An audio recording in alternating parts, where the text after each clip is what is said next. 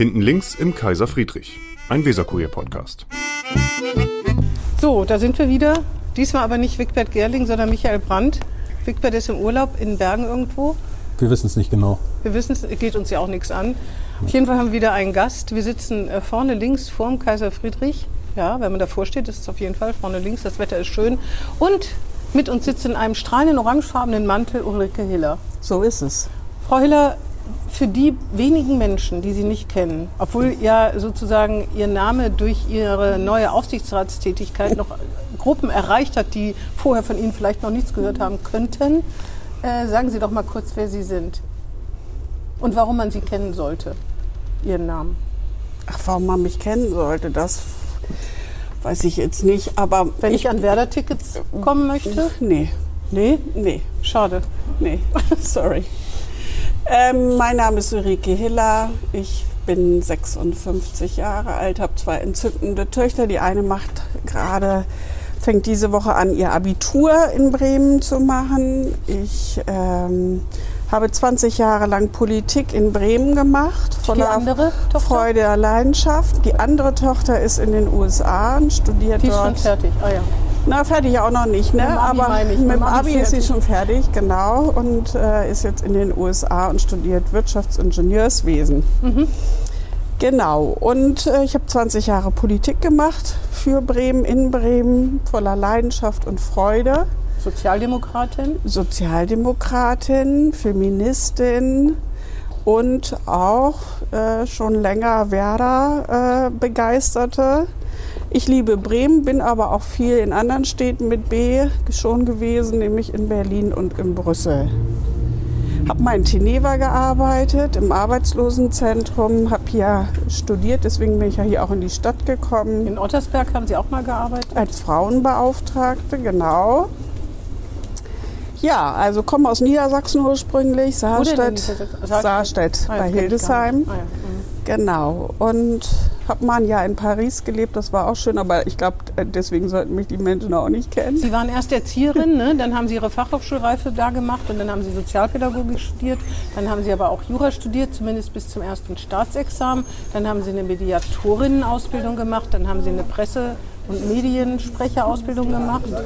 Dann waren Sie als Sozialpädagogin tätig, als, als Mediatorin, selbstständig auch noch nebenher tätig. Was du dir alles so merken kannst. Ja, also Sie haben Ihre sozusagen, Ihre Ausbildung ist schon mal breit gefächert, aber auch was Sie gemacht haben, ist jetzt nicht von hier nach, von hier nach da, sondern es hat so mehrere, ich Genau. weiß nicht, ob sichtlich oder unabsichtlich, auf jeden Fall, Sie haben so, so rechts und links Seitenschritte gemacht, könnte man so sagen. Ne?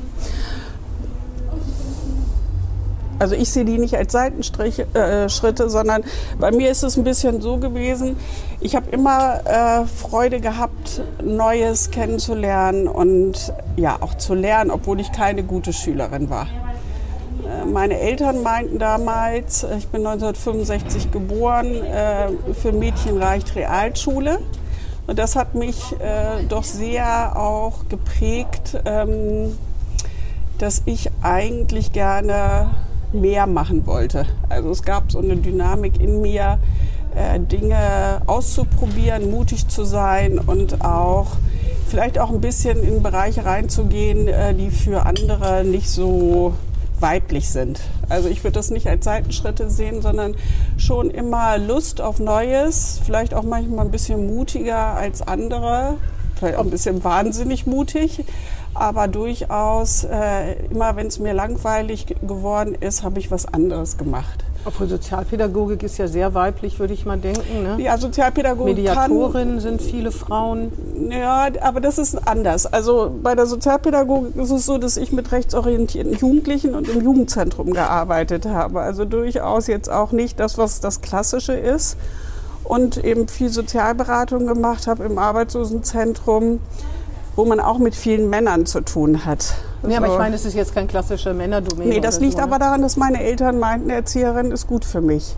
Die kann gut mit Kindern und äh, Das war doch bestimmt auch ganz schön, oder? Nur es Absolut. Hat nicht gereicht. Nein, nee, nicht gereicht ist vielleicht nicht das Richtige. Es war wunderbar. Ich habe sehr viel und auch während des Studiums immer viel gearbeitet und äh, arbeite gerne mit Menschen. Mich interessieren Beziehungen, mich interessieren komplexe Fragestellungen. Das ist eigentlich das, was sich durch alle Bereiche durchzieht. Also mit Menschen in Kontakt zu sein, auch für sie vielleicht Dinge zu tun. Und ähm, deswegen ist es natürlich von dieser klassischen Erzieherin, also meine Eltern hatten eine Vorstellung, ich arbeite im Kindergarten mit einem Tierpulli und bleibe in ihrer Nähe. Das ist auch, würde ich, wenn, das, wenn sie meine Tochter gewesen wären, hätte ich das auch mir gewünscht. Ja, das kann sein. Tierpulli weiß ich jetzt nicht so unbedingt, aber. Nein, und das kann auch natürlich. Was ist denn ein Tierpulli, wo ein Tier vorne drauf Genau, mit Tiermustern. In den Ah, ja. 80ern sehr beliebt. Das ist auch gar kein Vorwurf. Es muss bloß natürlich immer zu dem Menschen auch passen. Und manchmal passt eben zu einer Tochter was anderes. Das stimmt. Und manchmal passt der Tierpulli zum Jungen oder zum Sohn auch super. Und bei Das mir war es. Tierpulli ist wirklich, ist wirklich eine Anforderung. Haben Sie das denn so stark als Beschränkung empfunden, dass Sie das direkt auf den Pfad gesetzt hat, dann äh, in diese feministische Richtung zu gehen, die dann am Ende, äh, nicht am Ende, sondern in der Mitte als Frauenbeauftragte in Ostersberg geendet hat? War das eine starke, haben Sie das sofort als Beschränkung empfunden, auch das mit Realschule und so? Es war auf jeden Fall ein Motor. Und es war immer die Frage, also ich glaube, es war mehr der Motor zur Sozialdemokratie, was ist gerecht? Und was für Chancen habe ich, mein Leben selbst zu gestalten? Also warum darf mein Bruder die Sportschau mit meinem Vater gucken, obwohl ich Sport auch super finde? Und ich soll der Mutter in der Küche helfen, wo War ich keine so? Lust drauf hatte. Ja, das war Sie, so. Sie konnten sich dann nicht mit aufs Sofa setzen, kein Bier aufmachen. Nein, Bier gab sowieso nicht. Bier mit Zähnen aufmachen, wie das echt Nein, und das, waren, das sind schon Begrenzungen, die man erlebt, die einen natürlich sehr prägen und die mein Leben auch sehr geprägt haben und die ich auch bis jetzt gut finde. Also ich bin sehr dankbar eigentlich in gewisser Weise dafür. Weil das so eine, so, eine, so, eine, so eine Schubkraft dann entwickelt hat, oder? Na, weil ich sehr gut in der Beobachtung bin und natürlich dieses Thema, wie lebe ich mein Leben und was ist mir eigentlich wichtig und wie will ich mich entwickeln und was sind Barrieren, äh, das ist etwas, was bis heute durchgeht. Und natürlich gibt es dann immer auch Dinge, ist ja eine Frage, ob man 18 ist und dann seine Berufswahl äh, entscheiden muss, wenn man einen Realschulabschluss hat.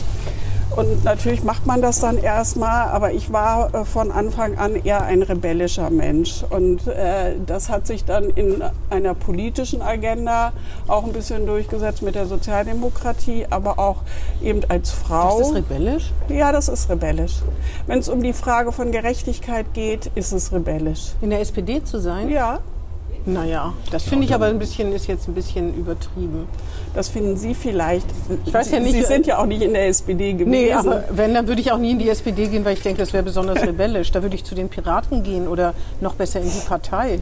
Das finde ich rebellisch. Naja gut, dann, dann kann man das vielleicht so verbinden, dass man eine gewisse äh, rebellische Art hat und aber trotzdem Dinge auch wirklich umsetzen will.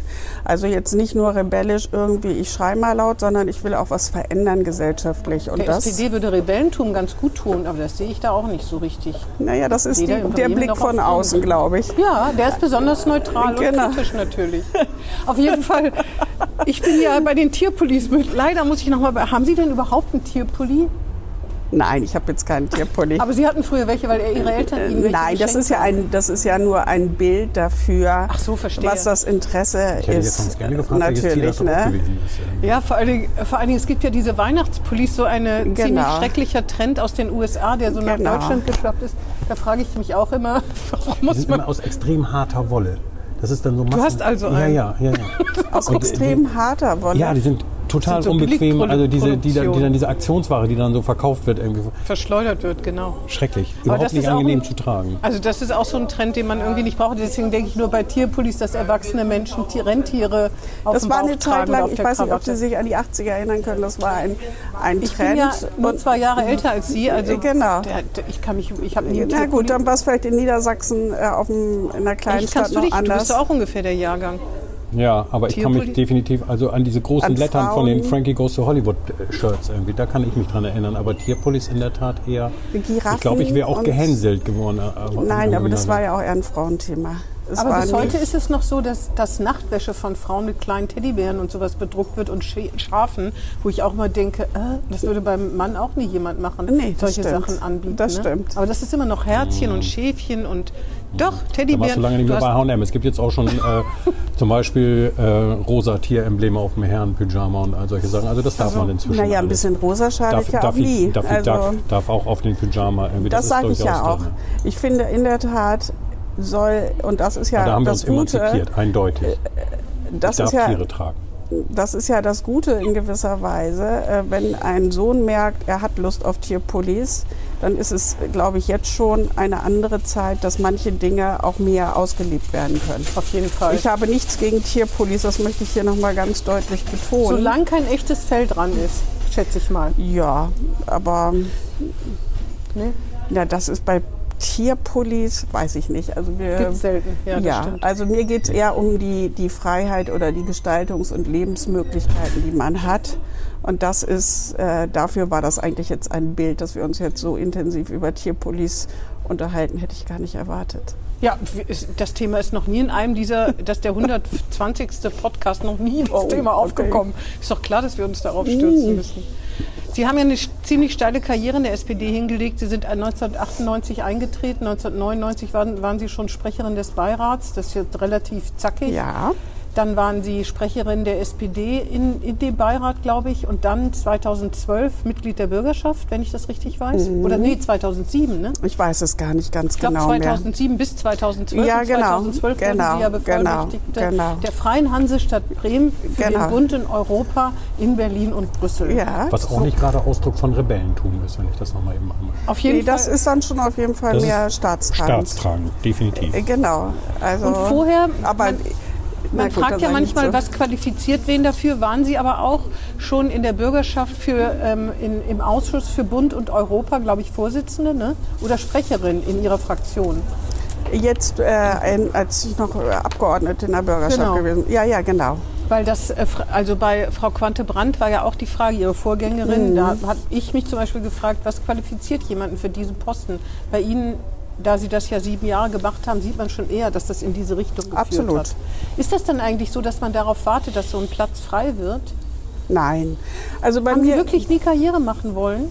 nein, ich habe das auch nicht als Karriere wahrgenommen, sondern so ein Posten, das ist einer der Sie Ja, waren das Mitglied weiß ich. des Senats, Das weiß ich, ja. durften im Bundesrat sozusagen die Hand für Bremen heben. nicht nur die Hand, ich durfte sogar reden. Ich hatte Staatsrätin Deluxe nennt sich das ja, ne? weil sie eben Ich weiß nicht, ob es heute noch so genannt wird, aber auf jeden Fall ist es eine hohe Privileg. Es ist ein hoher Privileg, aber ich meine das jetzt nicht so Karriere hört sich immer so ein bisschen an, als ob man das wirklich plant. Das war bei mir nicht. Ich habe auch so ein bisschen ein Lebensmotto, dass ich immer denke, man soll das, was man gerade tut, mit vollem Herzen machen. Und wenn man merkt, das macht einem keinen Spaß mehr, dann muss man was verändern. So, und so war das bei mir auch. Ich habe nicht, äh, überhaupt nie geplant, dass ich ähm, hauptamtlich in die Politik gehe. Das war überhaupt nicht mein Interesse, sondern mein Interesse war, dass ich in Ottersberg äh, als Frauenbeauftragte viele Frauennetzwerke aufgebaut habe und den Frauen immer gesagt hat, ihr müsst euch einmischen, weil ob Bauplanung, ob äh, Sozialplanung, ob alle anderen gemeindlichen Themen, die sind wichtig, dass Frauen dort auch sind. Und zwar nicht, weil die Männer zu doof oder zu blöd sind, sondern äh, weil die Keine Lebensweise, ja. Ja. die Lebensweise Genau. der Frauen anders ist und deswegen es sinnvoll ist, das zusammenzubringen. Also eine gewisse Diversität, wie man heute sagt. Aber trotzdem Und als sind ich Sie ja dann, nicht, ja, genau, Sie, nicht und, da geblieben. Äh, nein, ich bin nicht da geblieben, weil ich schwanger wurde mit meiner wunderbaren Tochter Luzi. Und als klar war, ich gehe raus, äh, war mir auch klar, ähm, dass ich äh, ehrenamtlich gerne mich irgendwo in Bremen engagieren möchte. Und deswegen habe ich dann mir überlegt, was machst du? Und dann fand ich Stadtteilpolitik eigentlich eine ganz gute Möglichkeit. Wenn man so eigene Kinder bekommt, im Stadtteil lebt, dann hat man ja auch noch mal einen neuen Blick darauf. Und so war das, äh, dass ich dann gefragt worden bin. Ich habe ja vorher auch schon Hochschulpolitik viel gemacht. Ich habe im Asylbereich, Flüchtlingsbereich viel mich engagiert. Ich war bloß immer nicht äh, parteigebunden sozusagen. Aber Ihren Mann, mit dem waren Sie mit Andreas Bovenschuld, dem jetzigen Bürgermeister, waren Sie ja schon verheiratet. Verheiratet, oder? Nein, verheiratet waren wir da noch nicht, aber wir haben, seitdem wir 20 sind, kennen wir uns und haben immer zusammen auch Politik gemacht. Genau, er war ja schon in der SPD, denke ich mal. Er war schon Juso und war Sie schon nicht, dabei. Nicht immer geworben, sozusagen, Nein. aus besten. Also, das ist ja gar nichts Negatives. Nein. Wenn man fest davon überzeugt ist, Nein. dann würde man ja auch. Das stand gar nicht an. Für mich war das wichtig. Ich habe eher politisch in Projekten gearbeitet, was mir mehr Freude gemacht hat. Mhm. Ich fand eine gewisse Neutralität auch ganz gut. Als Frauenbeauftragte, weil ich mit allen Parteien Mhm. gut zusammengearbeitet habe. Und ich habe dann für mich entschieden, als Luzi quasi geboren wurde, 98 oder als ich schwanger wurde, jetzt ist der Zeitpunkt. Und jetzt habe ich Lust, äh, Stadtteilpolitik zu kam machen. nicht in Frage als die SPD. Also ich fand die Grünen auch interessant, Hm. aber aus meiner eigenen Historie und auch aus den Themen heraus war die SPD dann doch die Partei, wo ich mich mehr zu Hause gefühlt habe. Und es ist bei diesen Themen immer eine Frage, welche Leute kennt man auch. Ja, klar. Und, Sie haben natürlich mit, viel mit Sozialdemokraten schon zu tun gehabt. Genau, auch, ne? ich habe Ja, aber ja. mit den Grünen, mit den Linken auch sehr viel zu tun gehabt. Ich habe bei Susanne Schunter-Klemann dann studiert. Also, äh, aber es war dann am Ende so ein Punkt, dass ich gedacht habe, okay, ich kenne den Ortsverein gut. Ich finde das, was sie im Stadtteil machen, ganz gut. Und deswegen äh, war das die Entscheidung. Und dann ist es in der Tat so gewesen, äh, dass ich gleich Beiratssprecherin geworden bin, damals mit Robert Bücking als Ortsamtsleiter und habe viel, total viel gelernt, äh, weil ich viel in der Verwaltung äh, mitgegangen bin. Ich konnte, ich habe ja noch studiert äh, Jura, aber ich konnte mir das ganz gut einteilen und das Töchterchen war auch so äh, wunderbar herzlich, dass es überall mit hingekommen ist. Und äh, dann haben wir hier die Zuwegung zum Beispiel zum Überseestadt oder die ganze Innenstadtentwicklung solche spannenden Projekte zusammen entwickelt. Und ich habe darüber gemerkt, dass es mir wirklich Politik auch Spaß macht. Und dann kam die Frage mit der Bürgerschaft. Und auch da habe ich dann gedacht, ja, will ich das? Okay, das ist zeitlich begrenzt. Das machst du, weil es dir eigentlich total, du das total interessant findest. Und dann war die Entscheidung, welche, in welchem Bereich gehe ich, war ja auch im Rechtsausschuss und im Rechnungsprüfungsausschuss und Soziales wäre natürlich auch ein Thema gewesen. Und ich habe dann mich für Bund Europa Entwicklungszusammenarbeit entschieden, weil ich zum einen vorher schon als Frauenbeauftragte mich sehr engagiert hatte für das Thema fairer Handel. Ja, man kann sich das ja auch nicht immer einfach aussuchen. Doch, ich kon, man kann Wünsche Sie können angeben. sich das aussuchen? Nein, man so. kann Wünsche angeben. Weil da sind ja noch andere. Und Bund Europa ist nicht äh, unbedingt das äh, große Thema, Nee. was alle haben wollen. Aber das Schöne ist halt, dass du einen kompletten Querschnitt hast. Ich wollte nur sagen, wenn sozial ist, ne, andere wollen das ja auch machen und da muss man ja irg- irgendwie muss man in der Fraktion ja das fair verteilen, Na ne, diese klar. Sprecherposten. Na klar. Bund in Europa wird wahrscheinlich unterschätzt, ne, weil man denkt, man könnte in Bremen da nicht so viel mit anfangen. Genau. Und ich fand die Entwicklungszusammenarbeit halt total interessant, äh, weil ich eben auch gesehen habe, dass es viele Akteure in Bremen gibt und dass man da viel machen kann. Und mich eben auch eher die großen Themen ein bisschen, also die komplexen Fragen mehr interessieren. Und das war äh, zu dem Zeitpunkt was, wo ich dachte, ja, da, da hast du Lust zu. Und wir haben dann tolle Initiativen gemacht, äh, auch parteiübergreifend. Das ist in dem Bereich, wenn es auch um Thema Menschenrechte und äh, internationale Themen geht, immer gut, wenn in der Bürgerschaft alle Parteien auch zusammengehen. Und das hat sehr häufig gut geklappt. CDU, FDP, damals teilweise ja noch im, in der Bürgerschaft aber auch mit den Grünen und den Linken zusammen. Und äh, das ist natürlich was, wenn du Politik machen willst, willst du ja, oder so geht's mir jedenfalls, will ich auch was verändern und was umsetzen. Und das gelingt meistens nur, wenn man große Mehrheiten hat und nicht kleine. Dann waren Sie Bevollmächtigte. Wolltest du was sagen? Nee. Ich, äh, Ihr hört hör- fasziniert zu hier. Ja, ich ähm, habe so ein bisschen. Ähm, Europa ist ja was, was im Moment gerade nicht so ganz viel Spaß macht. Das stimmt. Ähm, und wenn man dieses Bröckeln von, wenn Sie in dieser Funktion da sind, schmerzt das, was im Moment in Europa passiert. Erst mit England, das, was jetzt mit den Konflikten passiert, was in Polen passiert, was in Ungarn passiert. Naja, ich habe hohen Respekt davor, alle die, die jetzt in Verantwortung sind, äh, weil es eine wirklich nochmal ganz andere Lage ist. Also ich habe auch damals, äh, na klar, den Brexit haben wir mit vordiskutiert. Es gab immer Herausforderungen, Finanzkrise, Flüchtlingsgeschichten äh, und so. Ähm, also man hat eigentlich immer irgendwelche Krisen, aber die Situation, in der wir uns aktuell befinden, ist natürlich noch mal um vieles schlimmer und bedrohlicher auch. Wobei ja interessanterweise die Zusammenarbeit unter den europäischen Staaten momentan wesentlich besser klappt, als das, das früher war. So, als ob es ganz schlimm kommen muss, damit man wieder ja, das selbst, passiert selbst mit ja, Ungarn und Polen, ne, das muss man ja. ja. Ungarn und Ungarn hat mich am meisten überrascht. Ne? Ja, das, das ist, ist wirklich, häufig so, ja. ne, wenn man so brutal das ist ein Feind von außen hat, dann stellt man sich Mhm. mehr zusammen. Aber nichtsdestotrotz ist natürlich die ganze Entwicklung gnadenlos und ich bin eher also Bewunderung ist nicht das richtige Wort, aber ich bin baff darüber, weil das hohe Belastungen sind. Erst Corona, jetzt diese Kriegssituation und da gibt's auch was, wo ich denke, ach, vielleicht ganz gut, dass ich da nicht mehr dabei bin, weil das äh, persönlich mich damals auch schon alles, also das darf man nicht unterschätzen, wie belastend äh, so eine Aufgabe auch ist. Sie haben das äh, von 2012 bis 2019 gemacht. Ja. Und ist das nicht ärgerlich? Sie mussten ja eigentlich wegen Ihres Mannes aufhören, ne? weil, das, weil man das für nicht schicklich oder nicht gut angesehen hat, dass beide im Senat sind. Ihr Mann ist Bürgermeister geworden, da mussten Sie ja, Sie wollten doch gar nicht aufhören, oder? Oder ich kann mir nicht vorstellen, warum will man aufhören? Also man weiß ja immer, wenn man im politischen Geschäft ist, dass das begrenzt ist. Und ich habe auch meinen Leuten äh, damals in Berlin, in Brüssel und auch hier in Bremen gesagt, wir denken jetzt bis zur Wahl. Das Ja, ist so. Ich meine, nur der Grund ist so doof. Sie Na haben ja, nicht gut, mal die Mehrheit aber ehrlich gesagt ist so. der Grund ja noch fast sympathischer, als wenn man über einen Skandal oder so äh, Na, das äh, liegt ja in rausfliegt. Ihrer ne? Hand. Das wär, das Na Logo. Aber trotzdem, es ist wie es ist. Also an der Stelle ist Aber- es bei mir auch nicht so, dass ich jetzt sage, ah, was für eine äh, Nein, aber Sie hätten sonst weitergemacht. Wenn, jetzt hier, wenn Ihr Mann nicht zufällig Bürgermeister geworden wäre oder gar nicht Ihr Mann wäre, dann hätten Sie doch wahrscheinlich nicht. Warum Ja. hätten Sie auch, Sie sind ja noch viel zu jung zum Das Aufhören. ist ja hätte, hätte Fahrradkette. Ne?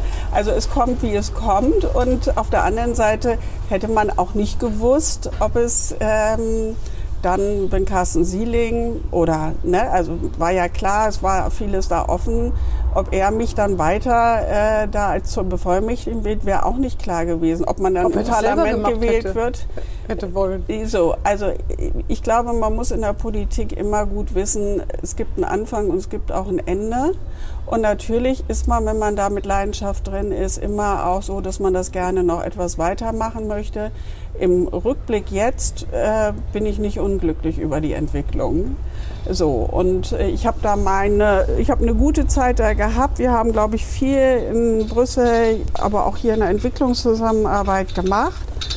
Und natürlich plant man sonst vier Jahre weiter und kann die Dinge machen. Aber für mein persönliches Leben ist es so, dass ich jetzt äh, auch darüber sehr zufrieden bin, wie mein Leben weitergegangen ist. Und, Leben Sie äh, eigentlich noch in Berlin hauptsächlich? Nein, es ist nicht so, dass ich da hauptsächlich lebe, sondern also jetzt zum Beispiel, wenn Jade, unsere Tochter, äh, Abitur macht, bin ich auch viel hier.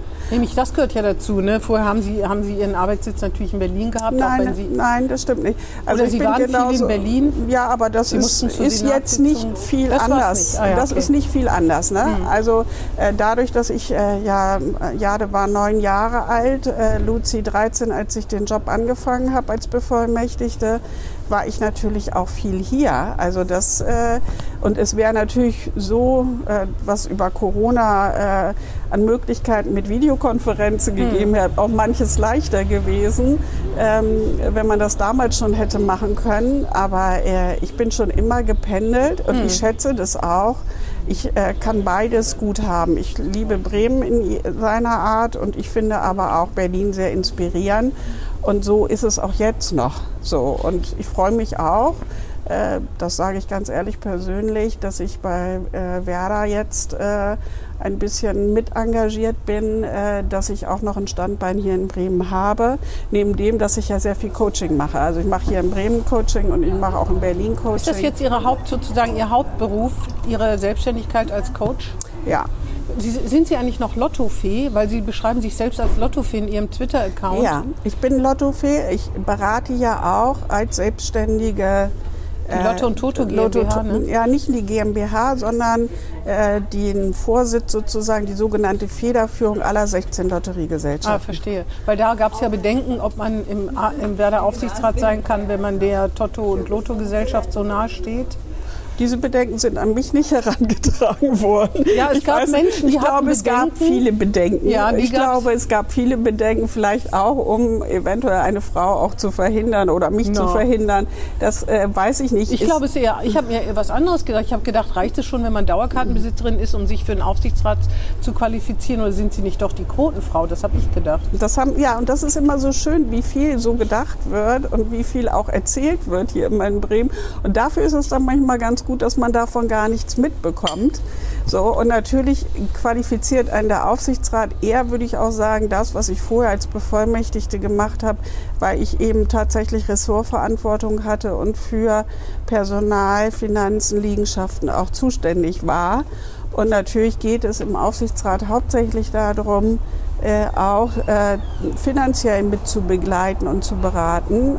Mein Antrieb, aber äh, mich da überhaupt zur Wahl zu stellen, war in der Tat die Diskussion, die es äh, damals gab in Berlin äh, zu der Frage Frauen in Aufsichtsräten und Vorständen. So dass ich äh, damals auch gesagt habe, auch zu den äh, Entscheidern, mh, ich bin gern behilflich. Ich kenne viele gute Frauen in Berlin, auch in Bremen, die Führungsverantwortung haben und die sich durchaus äh, gut auskennen, auch mit Fragen von Finanzen. Und äh, ich helfe da gerne mit und notfalls mache ich es auch selbst. Aber erzählt mir nicht, es gibt keine Frauen. So, und das habe ich irgendwann mal äh, deutlich da gesagt. Und dann äh, wurde ich gefragt, wie sieht's jetzt aus? Und habe dann gesagt, na gut, wenn ich die Klappe so groß aufmache, dann muss Aber ich warum das haben Sie dann machen. nicht die anderen empfohlen?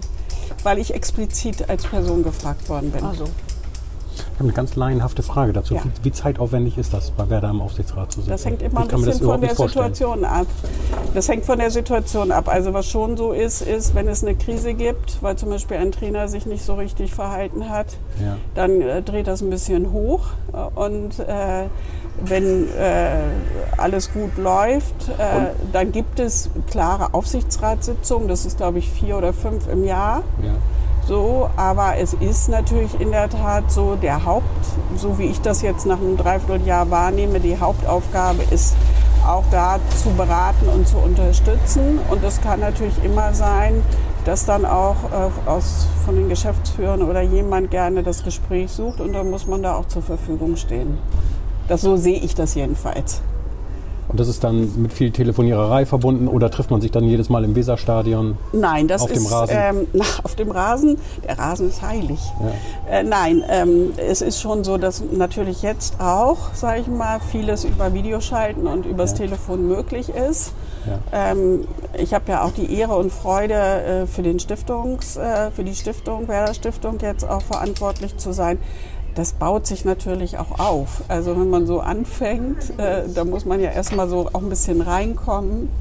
Und haben wie Sie erstmal die ganzen allen Werder Dingen- Jahrbücher gelesen, damit Sie, damit Sie die Fragen der Fans und Panini-Heftchen durchgeblättert, damit Sie die richtigen Namen kennen? und Panini-Heftchen, genau. Ja. Die es ja jetzt auch tatsächlich ne, digital gibt und ein großer Run sind. Ähm, nein, also es ist äh, auch ein bisschen von dem, was an, an Anfragen oder an Wünschen äh, da auch kommt. Und wir sind jetzt als Aufsichtsrat tatsächlich auch im Zillertal, äh, nicht die ganze Zeit, aber zwei Tage dabei und machen auch Workshops, um eben auch, das ist ja auch das Spannende, der Kreis des Aufsichtsrats ist ja komplett neu zusammengesetzt worden in gewisser Weise und auch da ist es sehr divers und äh, da muss man sich erstmal so ein bisschen auch kennenlernen und ich finde sowas immer hochinteressant. Also ich lerne viel daran, ich finde es auch spannend, wenn man eben wirklich eine offene Diskussionskultur hat und jeder seine Sichtweisen, seine Erfahrungen mit einbringt und man dann gemeinsam auch äh, Dinge berät und überlegt, in welche Richtung kann das gehen.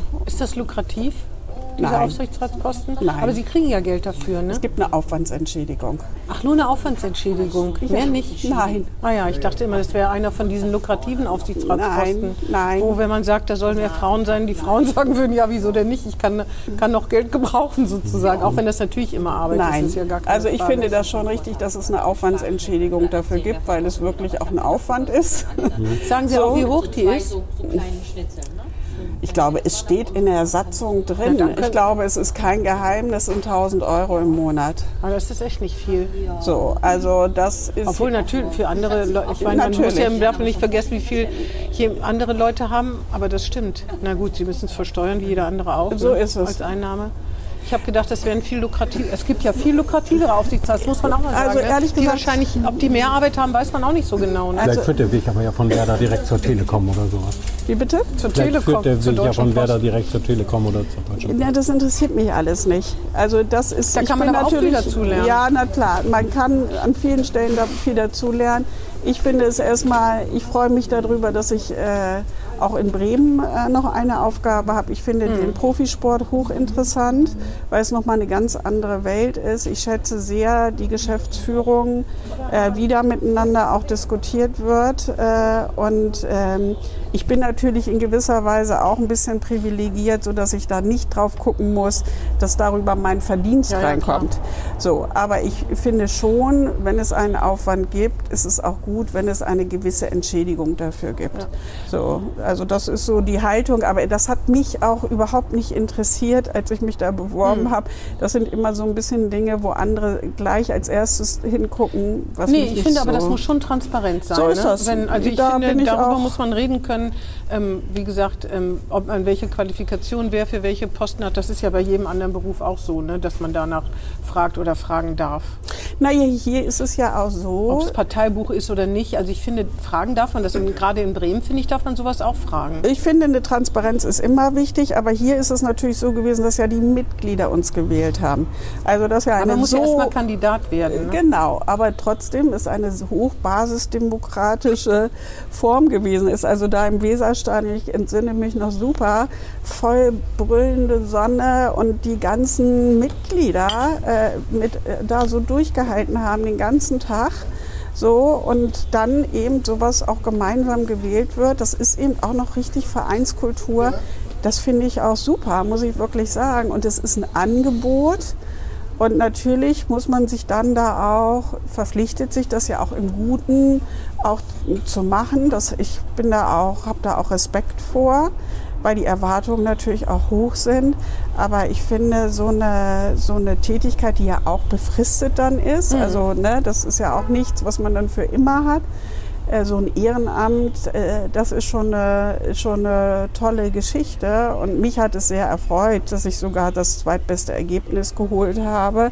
Dass ich jetzt eben nicht nur so die letzte mit ein paar Stimmen war. Ach, die müssen wir noch mitnehmen, ja. Mhm. Hat eigentlich eine Rolle gespielt, dass Sie die Frau von Andreas Bovenschulte sind, weil das würde ja oft erwähnt. Ne? Ja, das also, wurde oft erwähnt, aber äh, also tatsächlich haben wir ja vorher auch äh, das transparent gemacht. dass sie sich getrennt Dass haben. wir uns getrennt Aber nichtsdestotrotz wurde es oft erwähnt, obwohl man, das finde ich auch interessant, ähm, äh, ihr, ihr Mann, mit dem Sie ja noch verheiratet sind, hat ja vorher schon, war Bürgermeister in Weihe, war äh, Landesvorsitzender und trotzdem waren Sie nie die Frau an seiner Seite. Man hat es überhaupt nicht richtig wahrgenommen. Oder wie empfinden Sie das? Sie haben ja nie an seiner Seite repräsentiert als die Frau von. Oder Ja. haben Sie das in Weihe mehr gemacht und man hat es einfach nur nicht mitbekommen? Nein, aber das ist ja auch ein bisschen althergebracht. Das Also, war aber bei, Ihren, bei den Vorgängern von, äh, von Herrn Bovenschulte war das aber gang und gäbe. Ja gut, das ist mir aber egal. Also unser Verhältnis ist äh, nach wie vor ja auch so, dass, dass wir beide sehr engagiert sind. Er war auch nie der Mann an meiner Seite als Bevollmächtigte in Berlin.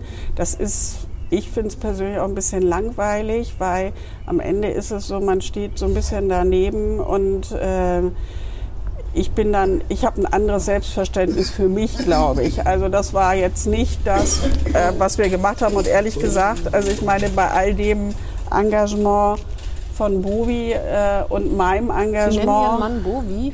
Ja, ich nenne Auch ihn persönlich? Bovi. Ja, Das ist ja auch ungewöhnlich. nein, das kommt, glaube ich, Ah, fast ja. sogar ein bisschen von mir. Wir Das haben uns ja ja. kennengelernt, als ich 20 war. Und da, Ach, waren da war er schon der Bovi? Da war er Ah, schon ja. der Bovi. Und Sie genau. waren die Hilly? Nein. Nein. Die Uli bin ich. So, also es ist jedenfalls so, wenn man da noch zwei Kinder hat, äh, da muss man das auch ein bisschen seine Kräfte einteilen. Und das haben wir eigentlich die ganze Zeit ganz gut hinbekommen. Und deswegen ist so eine, so eine Begleitung vielleicht an manchen Stellen ganz schön, weil man was zusammen auch macht im Kulturbereich oder in anderen. Aber wir haben das in der Form so ähm, nicht zelebriert. Das hätten wir gar nicht hinbekommen, sondern da war es dann eigentlich auch schöner, wenn man bei den Kindern mal war. Äh, Aber es war auf jeden Fall bei Frau Börnsen, bei Frau Morgenstern, die ist ja sehr zurückgehalten, sehr zurückgenommen, die hat das ja auch alles irgendwie nicht gut gefunden. Aber zumindest, wenn sie da war, dann wurde das fotografiert und dann wurden auch die Bildunterschriften gemacht. Bei Frau Sieling war es auch so. Also da, da war es schon ein bisschen anders, dass sie schon eher ein bisschen als First Lady, wenn man das in Bremen überhaupt sein kann, wahrgenommen worden sind. Das muss man schon sagen. Oder was sagst du? Ja, auch mein Eindruck, ja. Ja. Nee, muss also Frau Rust, nicht Frau, also Frau Morgenstern, aber ja Frau Rust auch noch, da stimmt das. Das muss, jede, muss ja jeder Ja, auch genau. für sich entscheiden, aber ähm, nee, also und es ist jetzt durchaus auch so, äh, dass Bovi und ich auch, obwohl wir getrennt sind, uns sehr, sehr gut verstehen. Ich ihn politisch absolut unterstütze. Ich finde, er ist der beste Bürgermeister, den es überhaupt gibt für diese Stadt mit dem hohen Engagement, was er bringt. Und äh, dass ich tatsächlich, wenn wir zum Beispiel im Ortsverein beide eingeladen sind, da auch mal zusammen hingehen. Wir haben da nicht diese, äh, diesen Stress miteinander. Äh, und wie gesagt, ich unterstütze ihn auch da vollkommen. Und deswegen ist das gar nicht so ein Thema, sag ich mal. Also Was mich noch gewundert hat, im- Ja. das, war, ja- das war ja in der Vorberichterstattung, da stand Ulrike Hiller, Frau von Andreas Bovenschulte. Irgendwie wurde es erwähnt, obwohl ich das auch schon immer doof fand, muss ich sagen, weil darüber definieren Aber das sind ja eher die nicht. Journalisten, die das dann in der Form äh, äh, schreiben. Journalistinnen und Journalisten sogar. Ja, ich glaube, also es waren viele Journalisten. Ich hoffe bei Journalistinnen immer, dass sie noch ein bisschen sensibler sind. Vielleicht erwarte ich da zu viel. Oh, da geht gerade ein Hochzeitspaar vorbei mit einem riesigen Kleid mit ganz viel Glitzer. Das stimmt. Haben Sie auch so ein Kleid zur Hochzeit getragen in der Richtung? Na, das ist jetzt wirklich sehr prinzessinnenhaft. Das, Das glauben sie. Ich bin nicht verheiratet, ich kann es nicht beurteilen. Ja, vielleicht sollte das noch mal passieren.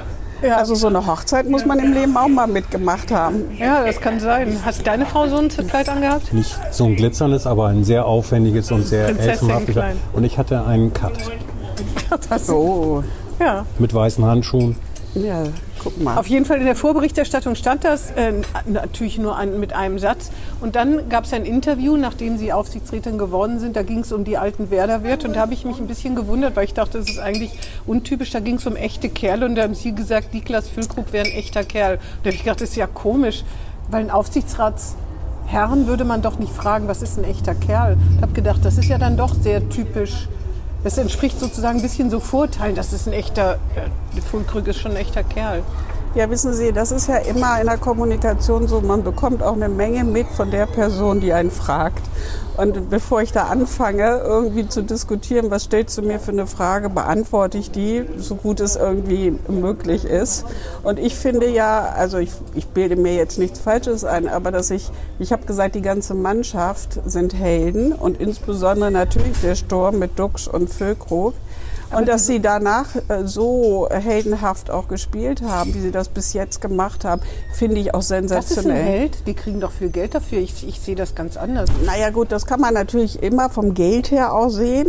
Aber Aber, auf der stimmt ja anderen auch, Seite ne? ist es so, es geht ja beim Fußball um viele Emotionen und es geht natürlich um das, was auf dem Feld auch passiert und ob, und das sind Helden, Helden für mich jedenfalls gehen vorneweg. So, und dass sie richtig stürmen, das ist ja wie eine Beutegemeinschaft, die zusammen versucht, den Ball ins Tor zu bekommen. So, und dass dann da vorne auch jemand es wirklich reinmacht, hat auch was Heldenhaftes.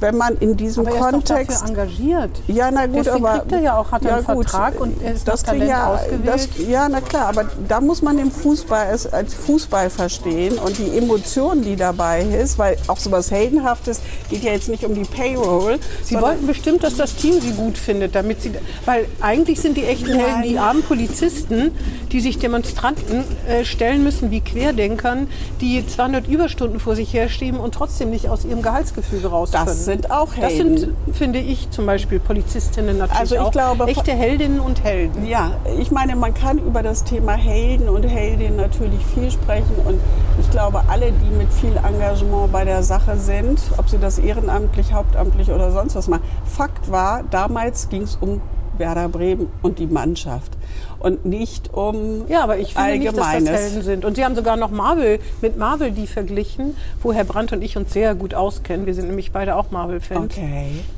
Sag mal, was sind für dich Helden? Du bist ja auch kein so richtiger. Fußballfan. Ne? Nee, ich bin äh, ganz ausgeprägt kein Fußballfan. Ähm, auch wenn ich das jetzt hier öffentlich sage und ich nicht weiß, ob das in Bremen gefährlich ist zu sagen, dass man kein Fußballfan ist. Deswegen Ähm, sympathisieren wir trotzdem mit unserem 100 Prozent. Lokalpatriotismus 100 natürlich Prozent. Lokalpatriotismus ist zu Team. 100 Auch mit den. Frauen übrigens, den Heldenhaft, Werder-Frauen. heldinnenhaft wäre es für mich zum Beispiel, wenn jemand, der nur eine Aufwandsentschädigung bekommt, aus dem Aufsichtsrat so viel Kraft entwickelt, den Frauenfußball bei Werder Bremen extrem zu stärken, sodass es merkbar ist. Dass sie im Weserstadion spielen dürfen, was sie sich ja auch vorgenommen Im haben. vollen Weserstadion. Das Wir haben die ich mir. Vorgabe aus Spanien. Das Weserstadion muss voll sein, wenn Ja. die Frauen spielen. Aber das geht nur, wenn ich ganz viele andere Heldinnen und Helden an der Seite habe, die das mit promoten, damit wir das Stadion wirklich voll kriegen. Also Aber ich war schwer die anderen begeistert. Aufsichtsratsmitglieder dagegen, wenn sie sagen, warum können wir das denn nicht machen? Nein, die sind, die sind, das ist ja nicht, das ist operatives Geschäft. Das ist nicht die Aufgabe des Aufsichtsrats zu entscheiden, auf welchem Platz Na gut, äh, aber sie reden welche auch mit der Mannschaft spielt. Geschäftsführung.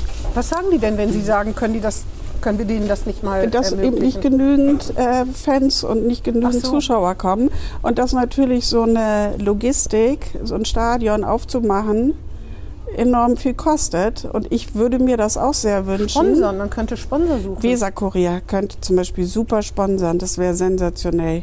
Ich glaube auch, also ich wünsche ich mir das. jetzt an Zech und so, solche Menschen. Ja, man denkt immer an die anderen, man kann natürlich auch an sich selbst denken. Ich fände es auch für. Bremen, Bremen ein großes Ereignis, dass das gelingen wird. Ich wünsche den Werder Frauen am Wochenende auch alles Gute. Da spielen sie bei Union Berlin. So, sie sind in der ersten Liga.